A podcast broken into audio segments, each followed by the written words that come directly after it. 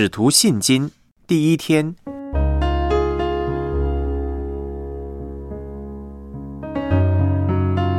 认识天上的父。罗马书八章十五到十七节，你们所受的不是奴仆的心，仍旧害怕；所受的乃是儿子的心，因此我们呼叫阿巴父。圣灵与我们的心同证，我们是上帝的儿女。既是儿女，便是后嗣，就是上帝的后嗣，和基督同作后嗣。如果我们和他一同受苦，也必和他一同得荣耀。加拉太书四章六节：你们既为儿子。上帝就差他儿子的灵进入你们的心，呼叫阿爸父。约翰福音十七章二十六节：我已将你的名指示他们，还要指示他们，使你所爱我的爱在他们里面，我也在他们里面。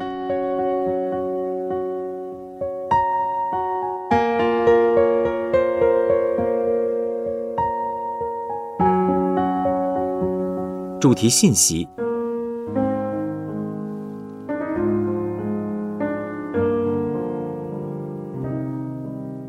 我成为基督徒好多年以后，祷告生活一直都没有什么成长和突破。我只记得三餐前要谢饭，睡前要祷告，有紧急需要的时候会马上祷告，而且事情越紧急，我就祷告的越迫切。我的祷告生活的突破呢，归功于两件事。第一，我读了《祈祷与神交谈》这本书呢，帮助我更多的认识耶稣，更多的爱耶稣。第二，有人告诉我，灵修祷告时要学习聆听上帝的声音。祷告不是报告，不是单行道，而是要跟上帝有双向沟通。透过耶稣，我开始认识上帝是又真又活的上帝，并且开始与他有双向的沟通。我们会不会祷告？愿不愿意祷告？能不能成为祷告的人？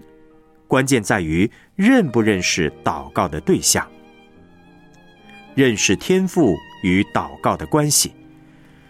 当耶稣告诉我们，我们的上帝是一位在天上的父。他要告诉我们的是什么呢？请看《约翰福音》十七章二十六节：“我已将你的名指示他们，还要指示他们，使你所爱我的爱在他们里面，我也在他们里面。”主耶稣已经把天父的名指示我们，还要指示我们，目的呢，就是要使天父爱耶稣的爱在我们里面。主耶稣的爱也要在我们里面。耶稣告诉我们，这一位上帝是一位爱我们的上帝，你可以随时亲近他，与他有亲密的关系。你在他里面，他在你里面，就是表达你与天父的关系是爱的关系，就像慈爱的父亲和他儿女的关系一样。我们可以用这一节的经文来祷告。使用这节圣经的应许，耶稣基督一生在世上的侍奉和工作，最主要的目的呢，就是帮助门徒认识上帝是一位爱我们的上帝。主耶稣复活升天以后，他透过圣灵继续指示我们，上帝是何等爱我们的天赋。我们对上帝的想法和认识，会决定我们愿不愿意祷告。会不会祷告？提到天赋，你会想到什么呢？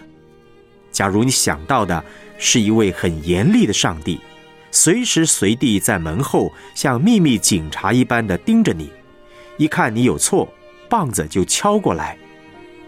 如果上帝是这样的上帝，你还愿意亲近他吗？如果孩子一想到爸爸，一听到爸爸的声音，只联想到一连串的毒打和责备，他一定会躲得很远很远，才不会亲近爸爸，要爸爸抱。但若是一个慈爱的父亲，他下班回来，有的时候根本不用喊“爸爸回来了”，孩子就会立刻冲过来，用笑脸欢喜的迎接，然后叫一声“爸爸”。当父亲听见孩子这样叫他时，心里几乎要融化了。他会抱紧孩子，非常的喜乐。孩子呢也非常喜乐，而且这个父亲会知道，每当孩子想到爸爸，一定就有很深被爱的感觉，所以才会跑过来迎接他。很多人对上帝的爱只有头脑的认识，甚至是错误的认识。堕落的人很难相信有一位真正爱我们的天父，很难相信我们可以与他有非常亲密的关系。今天许多基督徒在祷告上没有突破，基本上是因为没有真正认识他是一位爱我们的天父。我们对天父的爱了解有多深，祷告就会有多深。圣灵要帮助我们认识天父是慈爱的。堕落的人既然这么难认识上帝是爱我们的天父。所以，主耶稣要透过圣灵不断的告诉我们，上帝是爱我们的上帝。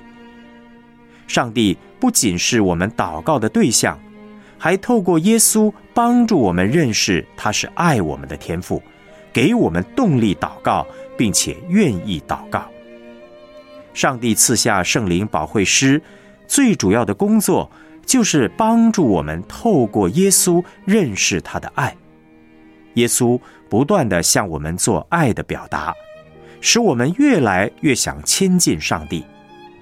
我们要使用约翰福音十七章二十六节的应许祷告，求主耶稣再一次把父显明给我们看，把父的爱再一次放在我们心中，呼求主耶稣的灵来帮助我们。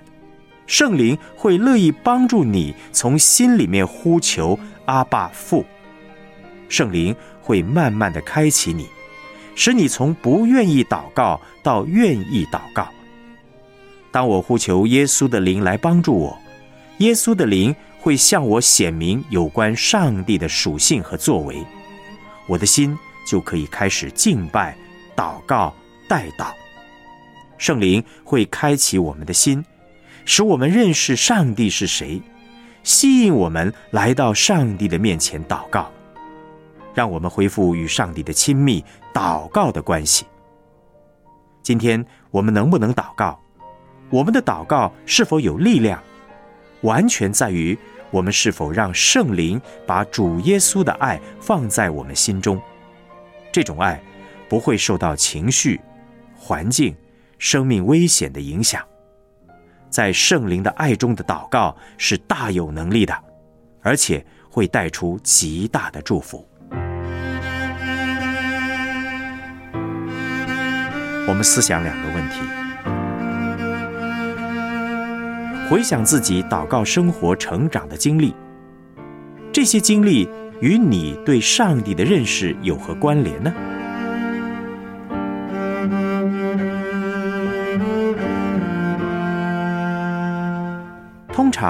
你怎么面对有时间祷告却祷告不出来的情况呢？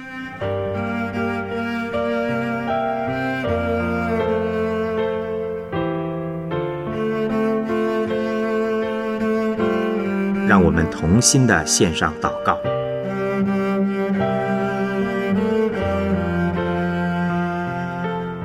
亲爱的天父，谢谢你差遣耶稣，也赐下圣灵，让我可以认识你是为爱我的天赋，是美好、丰富、喜乐的天赋。求你每一天用爱来充满我，让我不断的活在你的爱里。也透过圣灵来帮助我更贴近你，享受爱的关系。奉主耶稣基督的名祷告，阿门。